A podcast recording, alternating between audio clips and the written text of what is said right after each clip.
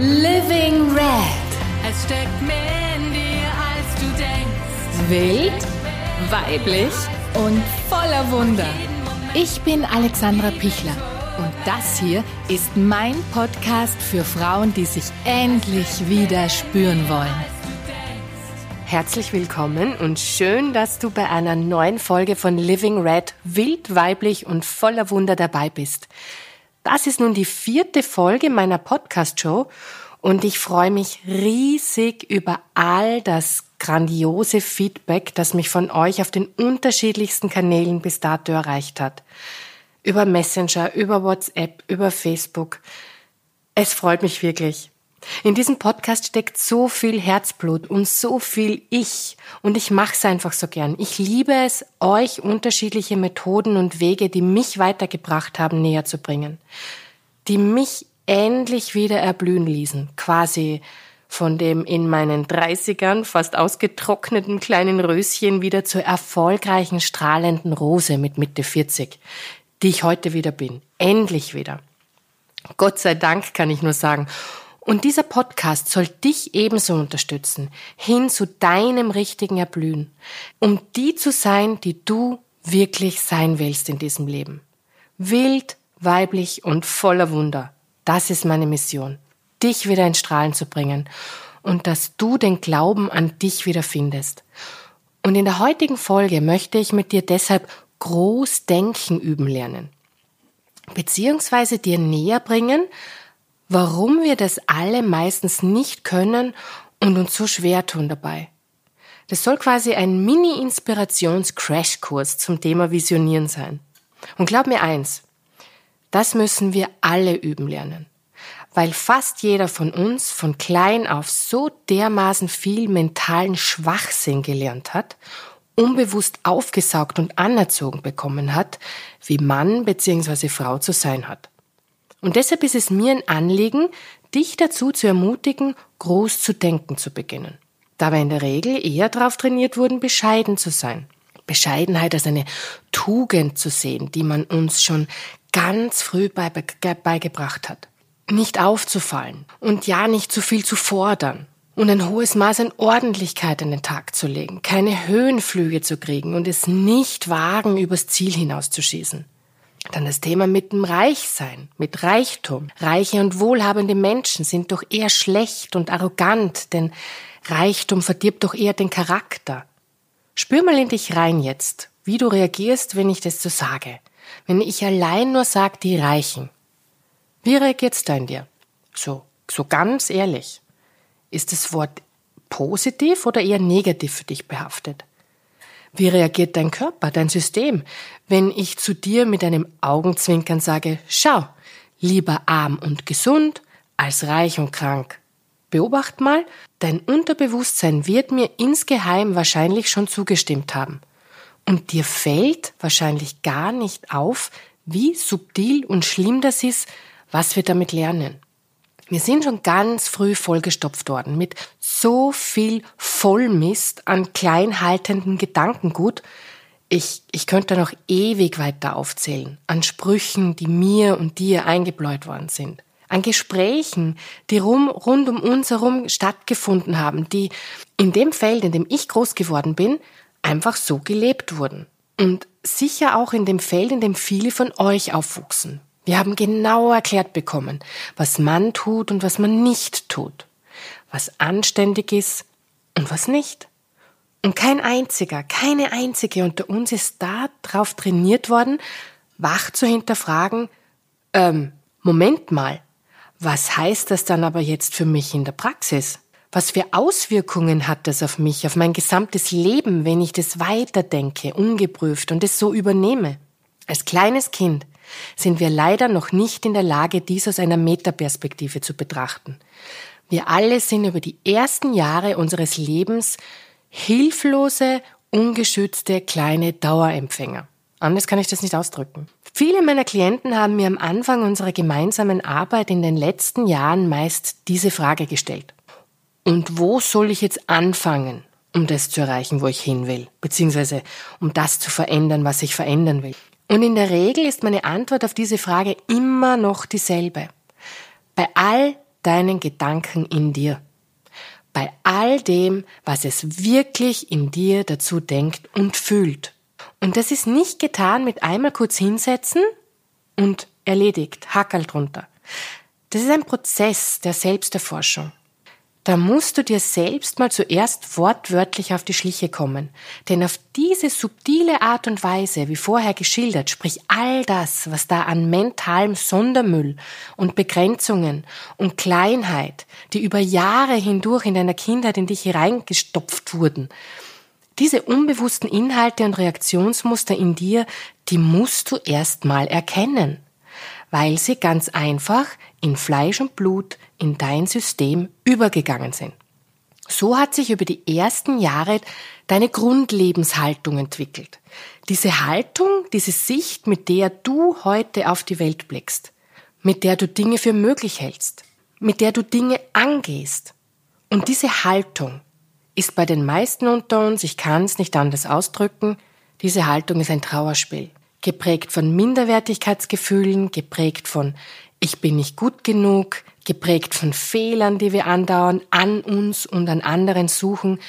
Also dieses quasi schon den Fokus auf das Negative ausgerichtet zu haben.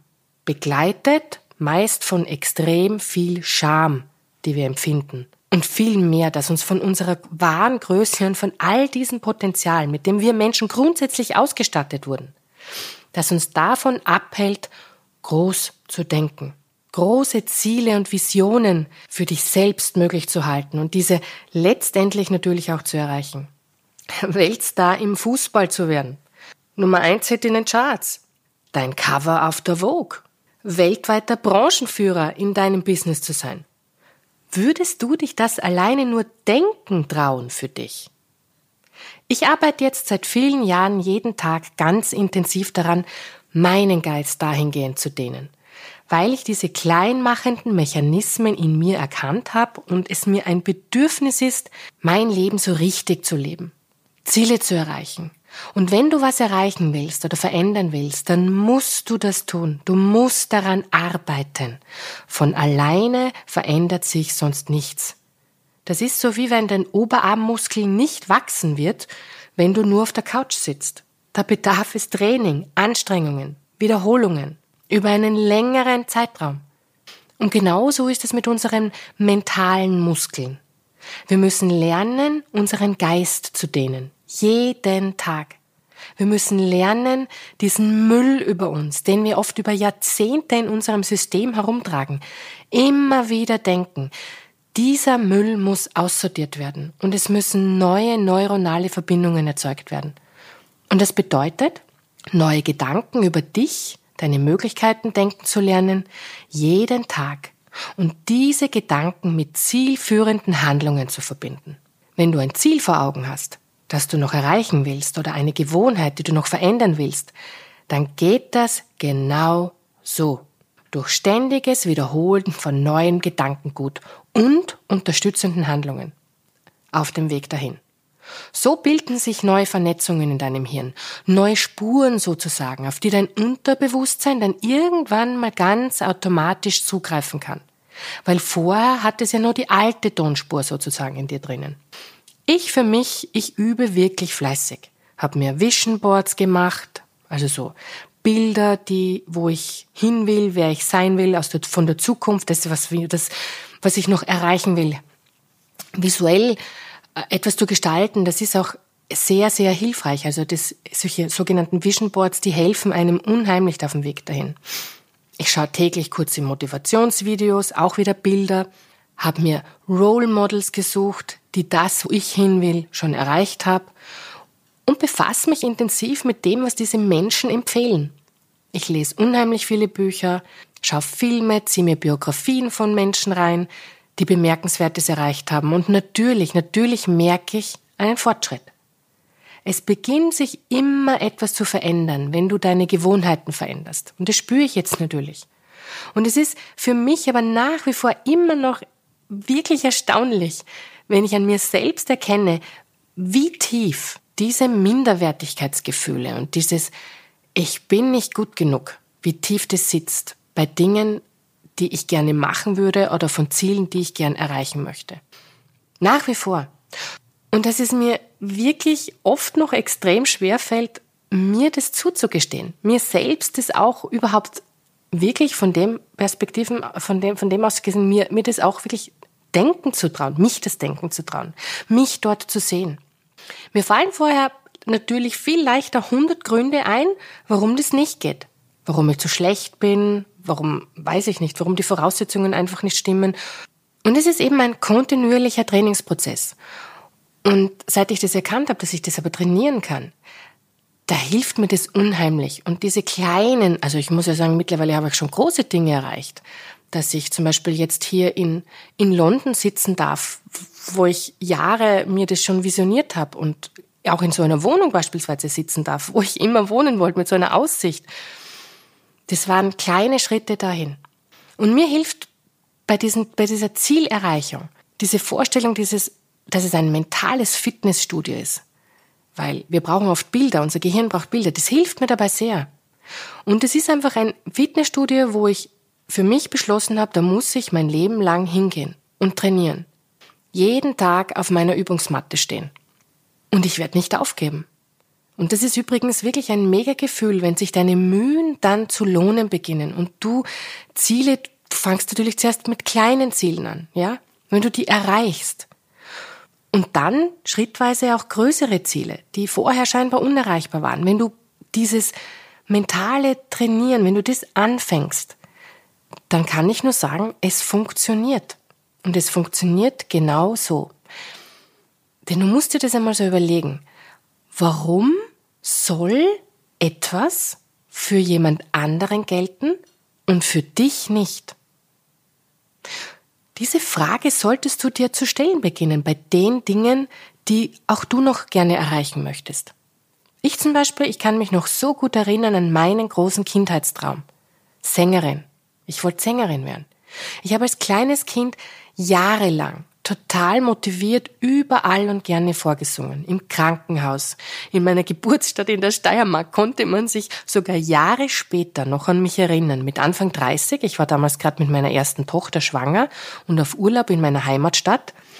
Und irgendwie war ich wegen irgendwas besorgt und wollte per Ultraschall überprüfen, ob mit dem Baby alles in Ordnung war.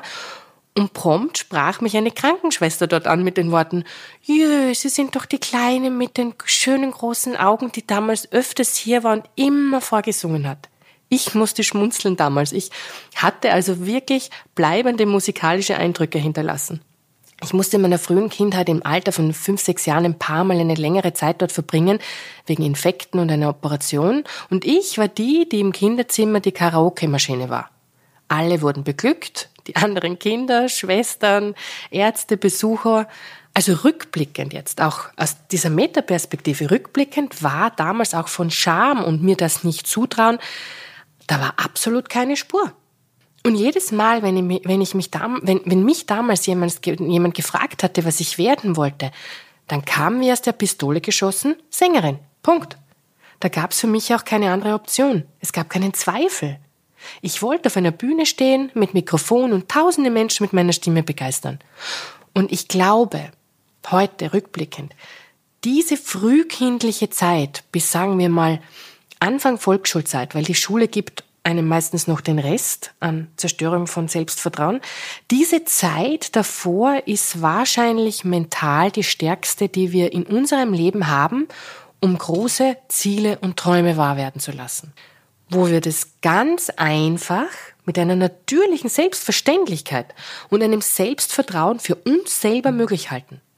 Und da müssen wir dann als verdorbener Erwachsener später wieder hinkommen. Da gelten dann diese Aussagen wie, du musst wieder so werden wie die Kinder. Und jetzt denk mal zurück. Was war's bei dir? Welche Träume und Wünsche haben dich über Jahre nicht losgelassen? Wo hast du immer wieder mal heimlich geträumt? Wo bist du vorm Spiegel gestanden und hast so getan, als ob? Ich habe damals, soweit ich mich zurückerinnern kann, alle Gegenstände zu einem Mikrofon gemacht. Haarbürsten, Salatgurken, Kochlöffel, hab vorm Spiegel performt. Und wann begann der Punkt, bis du diese Träume und Vorstellungen aus der anerzogenen Haltung heraus losgelassen für dich als utopisch abgestempelt hast. Ich bin nicht gut genug, ich bin nicht schön genug, ich bin nicht intelligent genug, keine Ahnung, den ganzen Müll leben. Überleg mal, was ist da eigentlich passiert? Und das, was hier mit uns in unserer Kindheit passiert, ist rückblickend ein tief trauriger Prozess. Wir bekommen nämlich sozusagen unseren kleinen mentalen Schrebergarten um uns herum eingepflanzt, in dem viele von uns ihr Leben lang dann drinnen bleiben. So würde ich das jetzt ausdrücken. Weil unsere unsichtbaren Empfangsantennen permanent ausgefahren sind als Kind und wir schon als ganz kleiner Mensch alles rund um uns herum aufsaugen. Gespräche, die wir mithören, vor allem auch solche, wo wir nur passiver Zuhörer sind, und das sind wir ja als Kind andauernd, da wir ja häufig beaufsichtigt werden mussten. Das heißt, unbewusst haben wir hunderte Millionen an Gesprächen, an Meinungen, an Wortbedeutungen und Verknüpfungen schon in den frühesten Jahren unserer Kindheit so aufgedrückt bekommen. Gespräche der Großen am Mittagstisch, deine Mama, die sich mit der Nachbarin unterhalten hat, mit der Freundin, Diskussionen bei Verwandtschaftstreffen, die Lehrer in der Schule, der Radiomoderator, welcher bei euch jeden Tag das Radio und den Fernseher, weil der eben gelaufen sind, die, du, man den halt einfach zwangsweise mitgehört hat, die News, die du dadurch aufgenommen hast, was alles passiert, wie die Welt ist, was da draußen passiert, was gefährlich ist, was nicht gefährlich ist. Auch wenn Fernseher und Radio nur nebenbei laufen, ist ganz egal, du schnappst auf, du speicherst ab. Auch jetzt als Erwachsener noch. Aber als erwachsener Mensch hast du ganz oft die Wahlmöglichkeit, dich da auszuklinken. Und das hattest du als Kind nicht.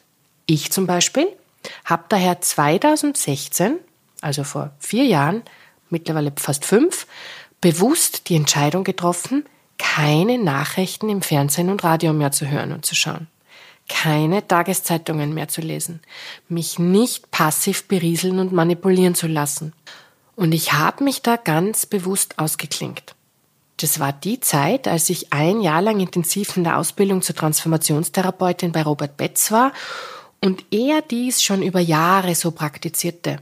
Und mir kam das schlau vor, als ich diese Zusammenhänge zu begreifen begann. Und alleine nur diese Entscheidung damals, die hat mich extrem verändert und gestärkt und mein, vor allem meine Ängste reduziert weil ich mir ab diesem Zeitpunkt bewusst ausgesucht habe, welche Informationen in mich, ich in mich reinlasse und welche mich wachsen lassen. Und ich habe mich für die entschieden, die mich wachsen lassen. Natürlich gab es immer wieder auch Sachen, die ich passiv mithören muss, aber es ist drastisch reduziert worden. Wenn wir beispielsweise im Auto fahren, dann höre ich Spotify und nicht Ö3 mit dem Müll der Moderatoren und die Nachrichten, die andauernd kommen. Das war mir auch und das ist mir nach wie vor noch immer auch für meine Kinder sehr wichtig. Oder wir hören ein Hörbuch, einen Vortrag.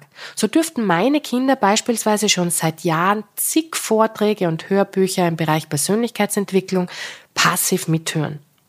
Und das macht natürlich auch was mit den Kindern. Das formt auch die Kinder in eine gute Richtung. Meine ältere Tochter hat beispielsweise mit neun Jahren damals den Alchemisten von Paolo Coelho gelesen und das Café am Rande der Welt von, John Strelecki. Heute ist sie 14, war mittlerweile bereits mit uns auf Seminaren zum Thema Mindmanagement mit, liest Bücher über finanzielle Bildung, liest Biografien von Menschen, die wir als lesens lesenswert und wichtig empfinden. Weil wir es als unsere Pflicht als Elternteil sehen und ich ja auch noch beruflich als Mentalcoach, Trainer und Speaker in dem Bereich arbeite, dass wir das auch in der Praxis leben.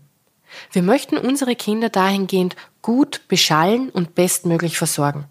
Mit Inhalten, die sie groß denken lassen, die ihr Potenzial und die Gaben in ihnen zum Vorschein bringen und diesen Glauben an sich selbst, die sie schon als kleiner Mensch groß denken lassen, um diese Träume und Ziele zu erreichen.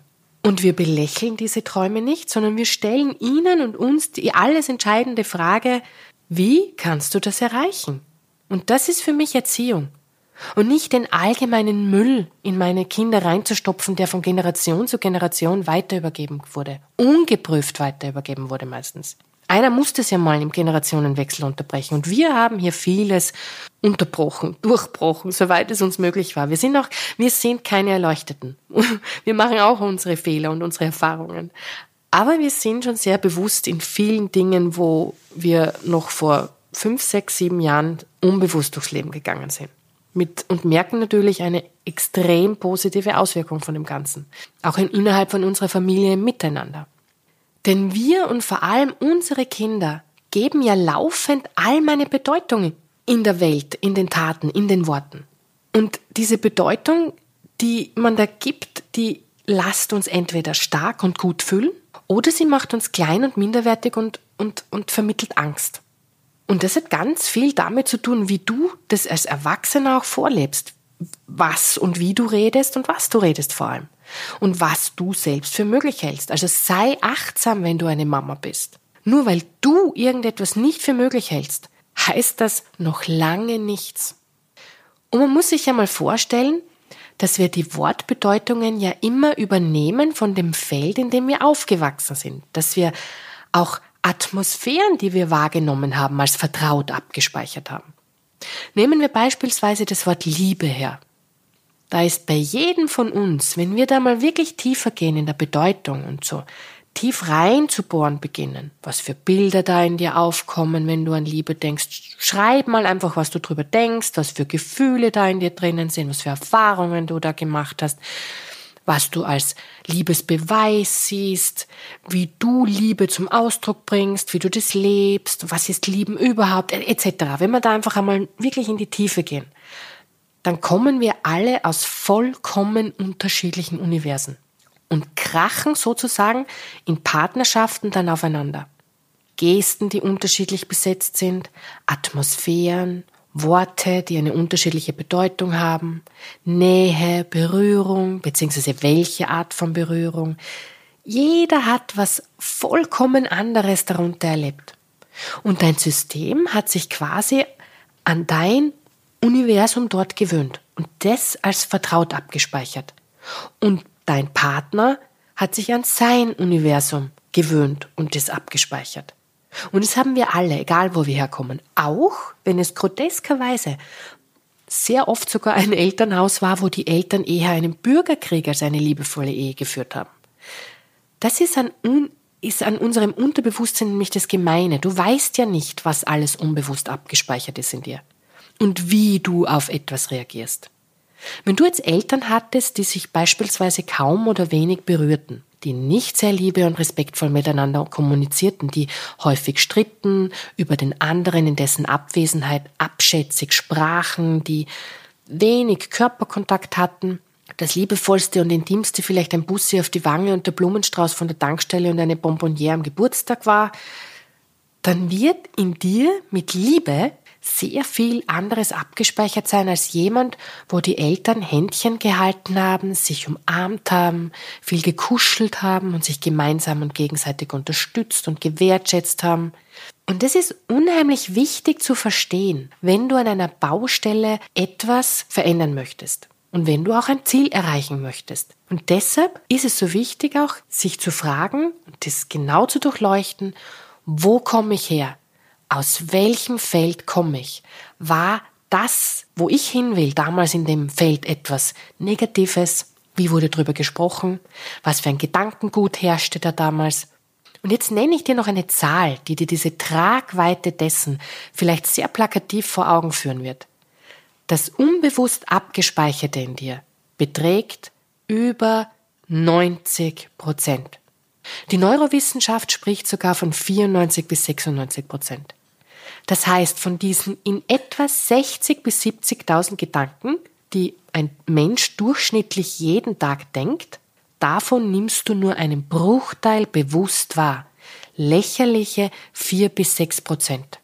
Das ist unsere bewusste Wahrnehmung, wo wir immer das Gefühl haben, wir haben ja alles unter Kontrolle, alles im Griff, unser Tagesbewusstsein der unsagbar große Rest in dir, der genauso in dir denkt und der dich aber viel, viel stärker lenkt, dich in deinen Entscheidungen beeinflusst und in Wahrheit deine Handlungen steuert, das ist die geheime Macht in dir und dort gilt es mal näher hinzuschauen. Ich bezeichne das immer gerne als ein U-Boot, das tief in dir arbeitet mit einer irrsinnig starken Motorkraft und unsichtbar mit deinem Tagesbewusstsein verbunden ist, das in etwa von der Leistung her ein kleines Speedboot ist. Ein Speedboot, das mag zwar schnell sein, auch in seinen Entscheidungen und motiviert losstarten, aber es hängt eben an diesem fetten Teil an U-Boot dran mit viel, viel mehr PS und all seinen unbewusst abgespeicherten Glaubenssätzen, Emotionen, Bildern, Atmosphären, Meinungen etc.